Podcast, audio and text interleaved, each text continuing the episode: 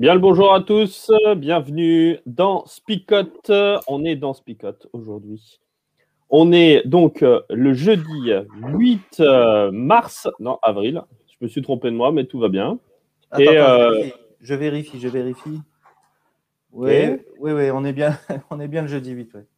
Ok. Bonjour, à- bonjour Alain, bonjour euh, Flip. Salut Flo. Ça va bien? Ça va. Vous êtes en forme ce matin? Vous avez bien dormi?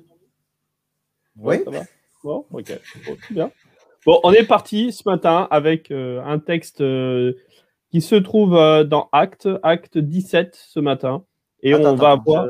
Je, je vérifie, je vérifie. Bon, il, il t'arrive quoi ce matin là depuis Oui, ce oui, matin? non, c'est bien. Tu vérifies tout. 17, hein. ouais. Oui, oui, je vérifie. Non, non, mais vaut mieux vérifier pour être bien sûr. Hein. Voilà. D'ailleurs, Flo, Flo, Flo, ça veut dire quoi, Flo Je, je- Florian, Florian, hein. Ouais, ouais. Quoi oui, Attends, je vérifie. Ouais, ouais, c'est Philippe et Florian. Hein. Faut, faut faire gaffe. C'est ça. Enfin, il faut tout vérifier, hein, mais- parce qu'on n'est pas sûr de. apparemment lui il a lu Voilà. le texte avant nous, hein, ça c'est sûr. Allez, on regarde le texte et on lit ça ensemble.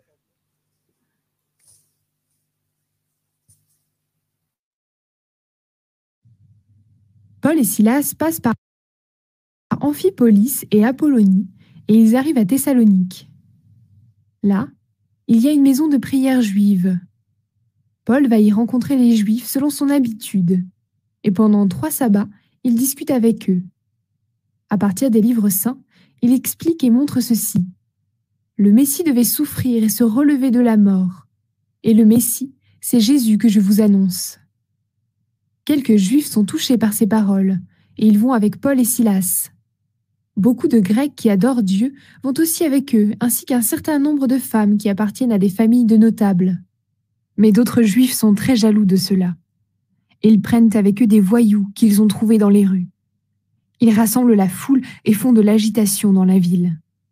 Ils vont à la maison de Jason pour y chercher Paul et Silas. En effet, ils veulent les amener devant le peuple. Mais ils ne les trouvent pas. Ils traînent donc Jason et quelques chrétiens devant les juges de la ville. Et ils se mettent à crier. Ces hommes ont fait de l'agitation dans le monde entier, et maintenant ils sont ici.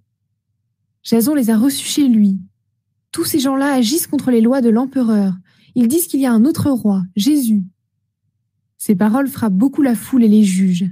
Alors Jason et les autres chrétiens doivent payer une forte somme d'argent, puis les juges les libèrent. Dès qu'il fait nuit, les chrétiens font partir Paul et Silas pour Bérée. Les deux hommes arrivent dans cette ville et vont à la maison de prière des Juifs. Les Juifs de Bérée sont plus accueillants que ceux de Thessalonique.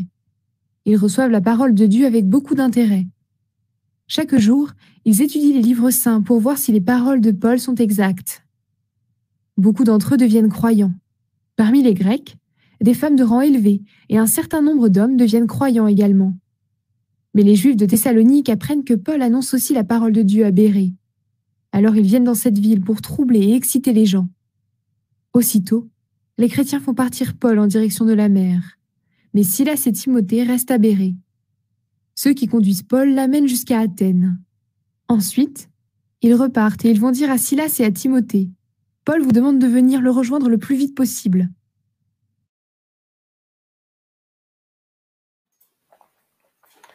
Voilà, alors on est à Thessalonique. hein. Euh, vous connaissez euh, l'épître aux Thessaloniciens. C'est un bon entraînement euh, pour l'orthophonie. hein. Si vous n'y arrivez pas, c'est un des meilleurs textes pour s'entraîner à l'orthophonie. Mais au-delà de ça, qu'est-ce qu'on regarde dans ce texte? Qu'est-ce qu'on trouve dans ce texte qui peut nous intéresser? Alors, voilà, moi, je...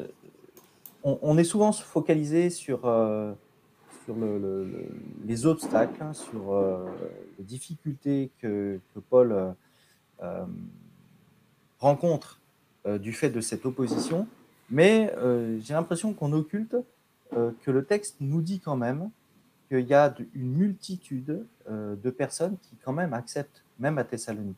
On va le voir à Bérée, ils ont plus voilà, un, autre état d'esprit qui fait que ben, ils acceptent, mais euh, ça voudrait dire qu'à Thessalonique, ils n'ont pas accepté. Alors c'est vrai que le texte va nous dire il y a une opposition, on va, on va prendre Jason euh, parce qu'on ne trouve pas Paul et Silas, on est d'accord, mais le début du texte me dit que toujours la même démarche de Paul, d'aller voir dans les synagogues, dans les lieux de prière et de parler. Et de ces paroles, de ces rencontres, il y a quand même, le texte me dit, une multitude de personnes qui acceptent le message, qui sont, qui sont touchés par le message. Et, voilà, je, je me dis, parfois, on, ne voit pas les, belles choses et on se concentre peut-être plus sur euh, ces oppositions, ces, ces, difficultés et on, met, on se dit, tiens, Thessalonique, euh, ça a été dur là-bas, hein, c'était difficile. C'est bien, Alain. Tu, vois le côté positif ce matin. C'est le verre à moitié plein et pas à moitié vide. Voilà, moi, j'aimerais bien que euh, on puisse dire, enfin, j'aimerais bien vivre la même chose qu'à Thessalonique dans, dans, mon église ou dans, dans, ma région, quoi. Me dire, ah ben, si c'est ça les difficultés, super, quoi. D'ailleurs, dans, le nombre euh, des, des, personnes qui sont converties, à, Thessalonique comme à Béret, il y a une mention qui est quand même assez marrante, que je trouve intéressante, c'est qu'il il y a beaucoup de femmes de notables qui, sont, qui se convertissent. Je n'avais jamais remarqué. c'est en, en, écoutant le texte ce matin, là, je me dis, tiens, mais c'est vrai que tiens, il y, a quelque chose euh, qui, euh, qui, est relevé à cet endroit-là qui est, qui est, bizarre. Mais qui, est relevé deux fois en fait. Et c'est intéressant, je trouve, parce que alors, euh, dans la deuxième partie à Béret, c'est les femmes de notables, mais il y a quand même des hommes. Super, les hommes écoutent quand même la parole et ça De temps en temps, ça arrive. De temps en temps. mais non, et puis ça parle aujourd'hui encore. Enfin, je veux dire, au niveau des, des enquêtes sociologiques, il y, a, il y a cette idée que les femmes sont plus enclines à, à la, au, fait religieux, à la question religieuse quelque part, et, du coup sont plus sensibles à, écouter des discours religieux. Il y a un autre aspect par rapport à cela, et tu as raison de le relever Flo, moi je le, ça m'a aussi interpellé en relisant ce texte, c'est euh, c'est des femmes notables, en tout cas de, on va dire de, la société un peu supérieure quelque part. Tu disais comment là De rang élevé. Ouais, voilà, il y a. Après, je me dis, tiens, donc ça veut dire que c'est quand même des gens qui, on peut imaginer, sont instruits, c'est des gens qui, a, il y a une réflexion et ça va à l'encontre un peu de la pensée populaire qui est euh, ouais bon la religion euh, c'est c'est l'opium du peuple c'est fait pour les gens qui euh, n'ont pas d'espoir dans la vie qui savent pas trop où ils vont pour les paumés de service quelque part et, et là au contraire ce qui est présenté c'est des gens qui sont au contraire dans une réflexion ceux qui vérifient tout le temps les béréens mais il y a aussi ces, ces gens de haut rang réfléchis qui voilà sont intéressés par non seulement les questions religieuses mais sont dans une quête euh, profonde quelque part. Et voilà, je trouve c'est un détail assez intéressant. Et c'est pas que parce que c'est des femmes. Hein. Ouais, Quand on parle de, personnes de haut rang, euh, c'est pas en Algérie qu'on parle. Hein. D'accord. Oh là là Haut rang en Algérie. Oh là là. Voilà, pour oh ceux qui ne connaissent pas. Voilà, je l'ai faite. Ouais, c'est ça, c'est bon, c'est fait. Euh, mais j'ai perdu mon idée avec tes, avec tes bêtises. Bon, attends, on le vire. je pense qu'on va faire comme au rugby, euh, c'est 10 minutes de pénalité, tu sors. Ouais, c'est ça. Carton, carton jaune. Allez hop. Carton jaune. 10 minutes sur une demi-heure, ça fait beaucoup quand même. Hein. oui, quand même, ouais. Euh, oui, en tout cas, pour revenir à, cette, à cette notion des, des, femmes de notables, c'est en tout cas, euh, le message touche toutes les couches sociales et pas seulement ceux qui n'ont rien, aucun espoir dans la vie ou qui sont pauvres. Euh, et, ça, ça me semble aussi être intéressant.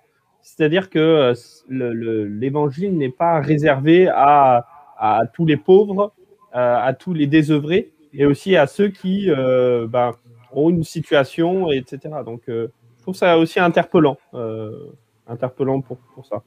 Et, et... Ah, après, peut-être en lien avec ça aussi, c'est de se dire, est-ce que cet évangile, allez, on va le dire un peu comme ça, quand il était en Palestine, c'est un peu pour les désœuvrés, comme tu l'évoquais, Flo, même s'il y a quand même quelques intellectuels. Euh, enfin, il y a le centurion, il y a, il y a des pharisiens qui sont quand même convertis, donc il y a, il y a quand même aussi des gens qui réfléchissent. Mais on voit que la masse, c'est plutôt. Allez, euh, dans mes propos, je vais être modéré, mais c'est un peu les gens simples, d'accord? Par contre, là, on n'est pas dans un territoire juif. Et alors, est-ce qu'il y a un lien entre euh, la chose nouvelle, quelque part, et le fait que les gens, euh, ces gens un peu de rang, instruits, sont avides de découvrir des nouvelles choses quelque part? Et peut-être que dans nos sociétés aujourd'hui, voilà, on considère que le christianisme, c'est pas nouveau, quoi. Et bon, bah, il faudrait trouver quelque chose de plus sensationnel de nouveau quelque part. Voyez ce que je veux dire? C'était le moment où finalement la religion, elle, elle s'enquiste, elle se, elle se nécrose, euh, elle devient euh, routine. Euh, ben, à ce moment-là, elle est plus pertinente pour des gens qui veulent réfléchir. Et ben voilà, je trouve qu'il y a une application un peu missiologique, pour utiliser un gros mot, de se dire est-ce qu'en fait on rend la foi chrétienne, par exemple, quelque chose de nouveau? Ou est-ce que c'est le, vieux truc, la vieille religion millénaire qui, bon, ben, on connaît tout sur ça, quoi. Hein, il n'y a rien de nouveau, quoi. Est-ce qu'on est capable de découvrir les perles qu'il y a dans le texte biblique et dans la foi chrétienne, quelque part?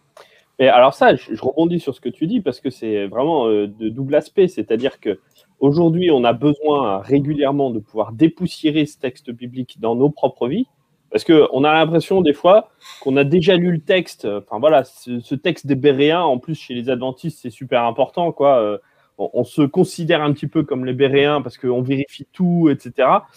Euh, voilà, on, passe sur le texte comme si on le connaissait déjà et comme si euh, on avait déjà fait la conclusion avant même de, lire. Donc en fait, mm. ah, on, a besoin de relire, de, dépoussiérer tout ça. Et surtout, on a besoin euh, aujourd'hui, ben je lance un appel à tous nos jeunes, euh, mais parce qu'on a besoin de, de, voir le texte différemment. On a besoin des jeunes aussi pour qu'ils puissent nous aider à dépoussiérer, à reposer des questions, à nous bousculer aussi dans nos, dans nos, dans nos convictions. Et, ça, ça aujourd'hui, on en a vraiment plus que besoin. Ouais. Moi, je, je, voilà, ce verset 3 où il nous dit, il ouvrait le sens euh, de ces personnes. Et c'est peut-être ça, enfin, c'est pas la clé, mais euh, est-ce que, est que cette lecture du texte biblique, elle a du sens? Est-ce que, Où est-ce que je trouve le sens de, de, ce que je suis en train de lire? Ou encore une fois, c'est machinal, c'est euh, devenu une routine et du coup, j'ai perdu euh, l'idée principale, j'ai perdu le sens, je ne sais plus exactement qu'est-ce que, euh, quelle est l'intention de, Dieu au travers de ce texte. Et, j'ai l'impression que ce qui touche, encore une fois, c'est voilà, ces personnes. Oui, alors on note que des notables ont été touchés, hein, des personnes de, de, rang élevé et non pas de haut rang, qui, qui, font que voilà, c'est mais la masse, comme, comme dit Mylène, il me semble, c'est Mylène qui le dit, je crois, euh, voilà, c'est toute la société qui est touchée par Jésus, par, par Paul, parce que. Non, par Jésus, elle met bien par Jésus. Voilà. Mais parce qu'elle faisait référence à ce qu'on disait par rapport à Jésus qui touche toutes les populations. Même si je pense sincèrement que la masse qui suivait Jésus, euh, c'était pas les. Enfin, je persiste sur le fait que c'était pas les intellectuels, c'était pas la haute société. Hein. Ils étaient plutôt discrets en retrait. Voilà, mais est-ce que c'est pas euh, parce que on, on, a enfin mis du sens dans, ma vie, dans mon quotidien, qui fait que je suis touché? Euh, mhm. Et quel, que soit, alors je suis d'accord avec toi, on note que c'est des personnes de, rang élevé qui sont touchées, mais euh, c'est parce qu'il y, a du sens, enfin. Alors, petite question de Michael. C'est interpellant à quel point les Juifs sont différents d'un endroit à l'autre? Comment expliquer cela? En effet, euh, voilà, il y, a deux villes différentes qui sont quasiment côte à côte, Thessalonique et Bérée. Pas, apparemment, pas la même approche la même manière d'être reçus. Euh, alors il y en a toujours qui veulent les virer, mais euh, il y a l'idée d'un endroit où ils sont plus dans une recherche. Alors je ne sais pas si vous avez un élément de réponse, les amis, par rapport à cela. Bah, carrément. Michael, en plus, il connaît très bien, parce qu'on le connaît, hein. Euh, il sait très bien que quand il va d'une église à une autre, il y a des différences flagrantes entre une église et une autre, tout simplement parce que les gens qui sont à l'intérieur et qui la composent sont différents. Euh, parce qu'ils ont une histoire de vie qui est différente, parce que l'Église elle-même a une histoire différente, euh, ce, qui, constitue aussi des différences sur leur propre vécu et sur leur propre approche. Euh, vous prenez une église comme Grenoble ou une église comme Toulouse, que Michael doit connaître toutes les deux, bah, vous avez des différences fondamentales entre les deux. Quoi, hein. Et, on ne va pas dire s'il y a Béret et s'il y a Thessalonique entre les deux. C'est pas, attention sur l'exemple. tu frises le carton jaune toi aussi ce matin, Flo. Oula, oula, oula, oula, oula. Non, non, non, je, ne me permettrai pas d'analyser ni l'une ni l'autre en les attribuant à Thessalonique ou à Béret. Non, ça c'est sûr. Et, en même temps, euh, je suis d'accord qu'à Béret, on, nous dit euh, que voilà, ils ont une façon de faire qui est, différente. Mais je reviens à ce que je disais au départ. Euh, si on focalise sur l'aspect d'opposition à Thessalonique, on a l'impression qu'à Thessalonique, ils refusent et à Béret, ils acceptent. Alors qu'encore une fois, Thessalonique, le texte me dit qu'il y a une multitude qui accepte. Il y a des gens qui, se convertissent. Donc, euh, Thessalonique et Béret, j'ai envie de dire, bah, c'est quand même identiques, ils acceptent. Non, je pense que, je pense que Michael faisait peut-être allusion au fait qu'il y a cette euh, recherche apparemment publi publique aberrée, et souvent d'ailleurs dans, dans les églises chrétiennes, c'est devenu un peu le réflexe. Ah, nous sommes des Bériens, nous, tout le monde se revendique d'être Bériens, parce que nous, on étudie vraiment la Bible et on va vraiment chercher dans la Bible, quoi. Donc, euh, c'est devenu presque un on va appeler ça une légende urbaine, je sais pas si on veut dire ça comme ça. Ouais, c'est ça. le mythe des Bériens, au moins eux ils étudient vraiment leur Bible. Alors c'est ce qui semble paraître du texte en tout cas. En tout cas, c'est ce qu'on aimerait bien faire parce que la réalité c'est que c'est pas toujours le cas. Alors moi, ce qui m'interpelle aussi, c'est que euh, comment euh, les Béréens n'ont pas su remettre les personnes qui viennent de Thessalonique à leur place. C'est-à-dire, c'est-à-dire, même avant, pour moi, c'est même avant, le, avant euh, cette histoire aberrée, c'est quand même à Thessalonique. Comment ça se fait que les Juifs vont avoir, euh, vont avoir cette technique qui est d'exciter les foules? Ah, Pour le coup, c'est exactement la même chose qui s'est passé à Jérusalem. Hein. Mmh. Euh, donc, on excite les foules pour faire en sorte que, que tout le monde puisse venir les expulser.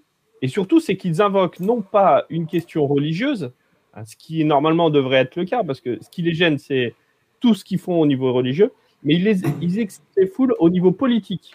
C'est-à-dire qu'ils euh, ils disent, ben voilà, il y a un nouveau roi, ils, euh, veulent mettre en avant un nouveau roi. Euh, ce roi, il est mort hein, pour, aux yeux du monde. Donc il y a un moment donné où ça n'arrive pas à grand-chose. quoi. Mais ils excitent la foule, ils prennent des gars, des mauvais garçons, ils font, ils font tout. En fait, la fin justifie les moyens. Euh, pour mm. pouvoir virer euh, Paul. Et même si à un moment donné, on fait un petit mensonge, euh, au niveau moral, on est un petit peu limite, voilà, on essaye de faire en sorte que. Bah, c'est là où pour moi j'ai un problème peut-être dans la formulation du texte de ce verset 5, où les Juifs animés d'une passion jalouse prirent avec eux des mauvais garçons parmi la populace. Bah, voilà, la populace, il y a vraiment un truc négatif, quoi. C'est voilà, parmi ces mauvais gens, on va prendre les plus mauvais et on va les chauffer un peu à blanc pour mettre le bazar j'ai un peu de problème parce que d'appeler ça les juifs, en fait, est-ce que euh, ce sont tous ces juifs, quand on parle de juifs, on ne parle pas d'israélites. Juifs, ce sont les croyants, ce sont les religieux, d'accord? Et est-ce que ce sont les religieux qui font ça ou est-ce que ce sont des gens qui sont de cette culture religieuse juive, ok? Mais qui, en fait, pour eux, la, la foi, la religion, euh, c'est plus un statut social, encore une fois. Vous voyez ce que je veux dire? Pour moi, c'est c'est pas des pas les croyants juifs ce sont des, excités de, tradition juive qui euh, vont prendre les mauvais garçons, qui sont animés de passion jalouse. Parce que, enfin, si je réagis là-dessus, parce que c'est un peu là l'antisémitisme aussi qui naît parfois. Regardez les juifs euh, dans la Bible, c'est eux qui ont crucifié le Christ, c'est eux qui ont tué Paul, etc., etc. Et en fait, tu, te dis, mais non, c'est pas les juifs, c'est pas des croyants, c'est juste des excités qui, sous couvert de la religion juive, euh, vont faire n'importe quoi parce qu'en fait, ça bouleverse leur statut social, ça bouleverse leurs habitudes. Et voilà, moi je veux juste préciser de dire, mais non, enfin, je crois pas que ce soit des croyants ces gens-là en fait. Je crois juste que ce sont des, des gens qui, sous couvert de la foi, peut-être qu'ils sont euh, au temple tous les sabbats et qui font tous les rituels comme il faut, mais je crois plus c'est sous couvert de cette foi-là qui, voilà, ils, ils ont envie de rentrer dans l'art. Et, d'ailleurs, le simple fait que ce soit des croyants, des aimants Dieu, qui, qui soient animés de passion jalouse, c'est pas, c'est pas, euh, je cherche mes mots, mais c'est par accord, quoi. moi, je, je, partage pas la même chose que toi, parce que euh, Paul était euh, animé d'une passion jalouse, et enfin, il faut dire Saul. Saul était animé d'une passion jalouse. Il s'en est mordu les doigts après, mais il y a un moment donné, il était sincère dans ce qu'il faisait. Euh, oui, mais c'est exactement. Oui, mais c'est la même chose. Paul, est-ce qu'il défendait la foi ou est-ce qu'il défendait une religion euh, en mode militantiste euh, parce que c'est nous les meilleurs et c'est nous les plus forts? Et toi, tu fais la différence, mais à cette époque-là, ils font pas la différence. Oui, mais je crois qu'on peut la faire entre justement les gens qui sont croyants et les gens qui sont dans de la religiosité, quoi. Ouais. Voilà. En tout cas, ces personnes à Thessalonique. À l'arbitre. J'entends euh, voilà, tout ce que vous dites. Je ne vais pas rentrer dans ce détail-là. Mais moi, ce qui, m'interpelle, c'est que. Oh, le Suisse Oh, le Suisse Non, mais on était en train, dans une bataille, là. Tu pourrais essayer d'attribuer l'un ou l'autre, là. Et toi, tu te défiles. Non, non. Le temps presse. à propos du temps qui presse. Oh, alors, en résumé,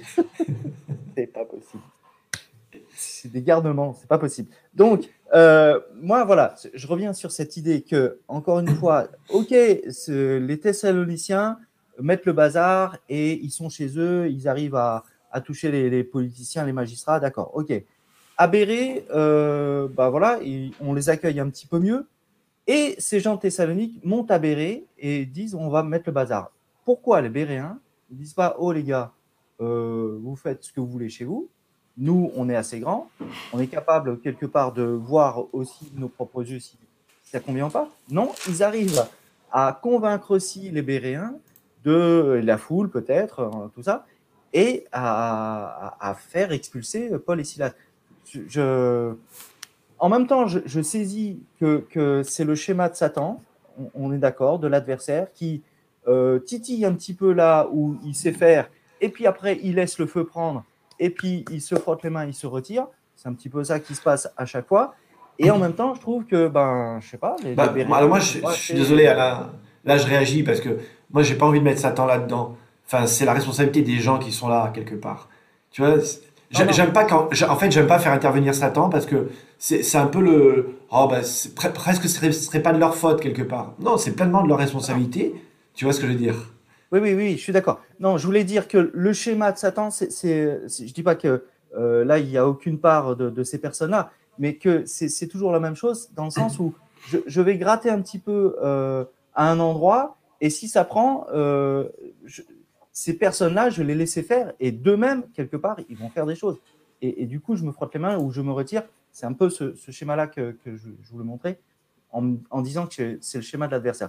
Mais tu as raison, que c'est c'est bien eux, euh, en, pleine possession de, leurs moyens, quelque part, qui vont mettre les choses en place. Mais bon, pour, moi, pour, moi, c'est, pour moi, c'est là toute la difficulté en résumé. Euh, je reste sur le résumé, Alain. Euh, toute la difficulté, en fait, comme l'a évoqué Flo tout à l'heure en réponse à Michael, sur la disparité qui peut exister dans nos églises encore aujourd'hui. De, les églises, c'est quoi? C'est pas des bâtiments, c'est pas des institutions religieuses ou des, dogmes qu'il faut suivre d'une telle ou telle manière. C'est avant tout des personnes quelque part. C'est des croyants qui, avec leur force et leur faiblesse, leur approche des choses, leur sensibilité, euh, vont faire que l'Église, elle prend telle ou telle couleur. Et euh, voilà, on le voit avec Thessalonique et Béret, deux approches différentes. Il y a des impacts différents aussi, mais euh, bah, alors on manque de détails parce que c'est toujours des tout petits récits qu'on a et on n'a pas plus d'explications sur l'historique de telle ou telle communauté, comment elle s'est créée, etc.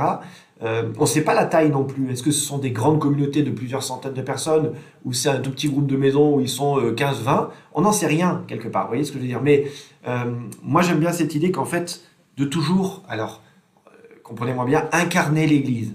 Voilà, l'Église c'est avant tout des personnes, des individualités qui se regroupent ensemble et qui vivent quelque chose et c'est pas une masse quoi. Et euh, moi je me dis à Béret, voilà, il y a quelques personnes qui, aiment la Bible et qui cherchent dans la Bible. C'est pas les Béréens sont tous des intellectuels et ils sont tous comme ça, mais je pense que là il y a, en effet un groupe de gens qui aiment bien étudier la Bible et qui aiment bien se renseigner. Et à Thessalonique peut-être que euh, ils ont pas le même feeling quoi. Bon par contre. Euh, les juifs, moi, moi, ce que je relève, c'est vraiment un manque d'originalité totale. Quoi, hein. C'est, on a mis le bazar à Jérusalem, on met le bazar euh, à Thessalonique. Bon, on va essayer à Béret, quoi. Si ça marche, tant mieux, quoi. Euh, et puis ça marche un petit peu. Et encore une fois, euh, en résumé, je trouve vraiment intéressant et interpellant, c'est que c'est une histoire religieuse, spirituelle qui est là. Et plutôt que de le gérer en interne, avec une difficulté peut-être à le gérer en interne, parce qu'il y a beaucoup de gens qui se convertissent, eh ben, on va exciter tout autour et on va rendre ça public, politique, alors que ça ne l'est pas vraiment en fait. Hein. Donc euh, c'est cette fin qui justifie les moyens qui me pose un problème, un vrai problème, euh, qui cette manière de manipuler euh, les foules qui me pose un vrai problème. et là, je crois qu'il y, a aussi une réflexion à avoir sur nos propres. ouais, là, je déborde un petit peu. Mais le jingle, coupe-moi la parole, vite.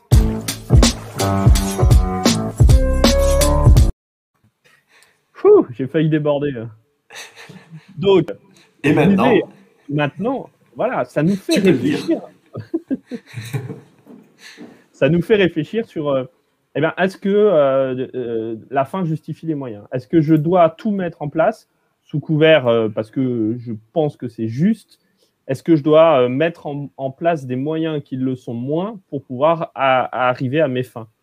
Et, ça, c'est une vraie interpellation, me semble-t-il, que les juifs vont avoir. C'est-à-dire que même si je suis persuadé que ma croyance est bonne, est-ce que j'ai le droit de tout faire pour accéder à, enfin accéder, euh, enfin en tout cas mettre en place certaines choses qui sont euh, moralement euh, presque injustes pour, bah, pour faire valoir mon idée, quoi. Ouais. et maintenant, ouais, j'ai tué le game là. ce qui m'interpelle, c'est ce que j'ai dit un petit peu tout le, tout le long. Ça n'empêche pas Paul et Silas, donc ces oppositions, euh, euh, ces, difficultés qu'ils rencontrent, ça n'empêche pas Paul et Silas de rebondir et de repartir et de, de, continuer leur chemin.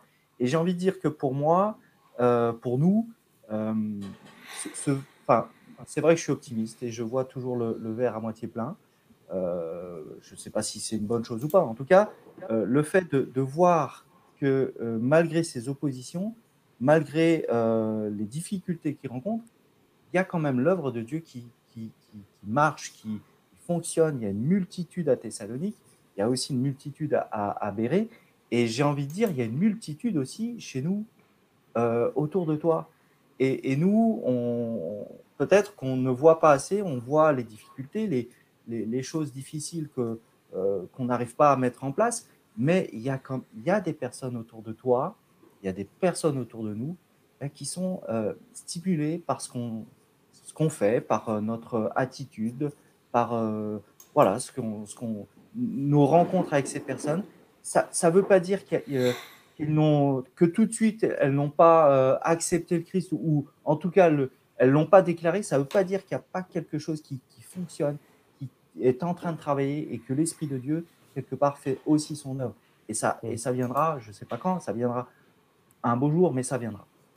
Moi, je voudrais quand même retenir euh, concrètement qu'il y a une vraie richesse à, à étudier la Bible. Alors, c'est peut-être un peu bateau ce que je vais dire, mais je suis désolé. Mais de toute façon, il faut bien prendre le bateau à un moment donné pour se déplacer. Euh, mais, pardon, je suis sur la mauvaise pente aussi. Mais il y, a quand même quelque chose de se dire, il y a des perles dans la Bible, et, ces perles, bah, elles sont pas si faciles que ça à trouver.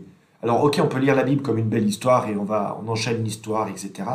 Mais quand on, dépasse ce premier degré de lecture et qu'on va dans une sous-couche, euh, on se rend compte qu'en fait, il y a, y a, vraiment des, une réflexion alors, psychologique, philosophique, théologique, vous pouvez mettre tous les J que vous voulez, euh, mais il y, a, enfin, il y a vraiment matière. Voilà. Et j'aimerais dire que non, la foi et la, recherche biblique n'est pas un truc euh, réservé aux bonnets de service et, aux gens qui n'ont pas d'espoir dans leur life, mais euh, qui, a, il y, a, une vraie richesse, il y a quelque chose de vraiment important. Et bah, c'est ce qui se passe à Béret, c'est ce qui se passe avec cette catégorie de personnes.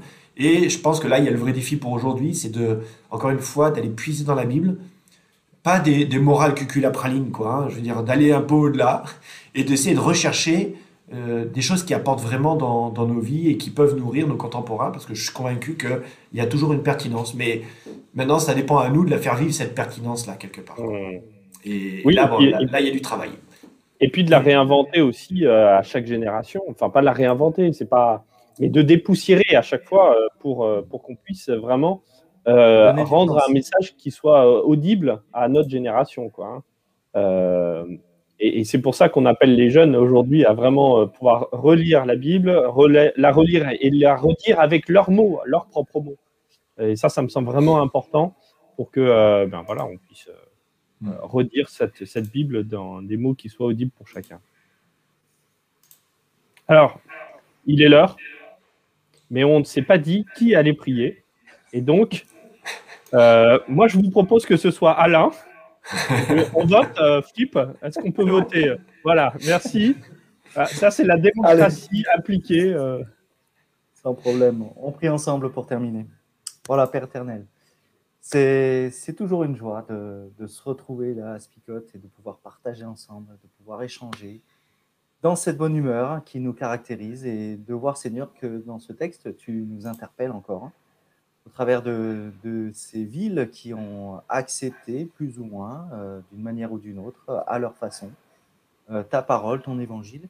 Et ce que je veux retenir, Seigneur, pour nous, eh bien, c'est qu'on puisse donner du, sens aussi à notre étude, à, notre approche de, ta parole, que tu nous donnes la, possibilité dans notre façon d'interpréter, mais aussi de, partager, de transmettre ce que nous avons reçu, et eh bien de, pouvoir aussi trouver le sens et donner du sens à, ce que l'on fait. Euh, Seigneur, on veut, on veut te demander eh bien, pour cette journée de, nous accompagner comme tu le fais à, chaque instant. C'est en Jésus que nous te prions. Amen. Amen. Amen.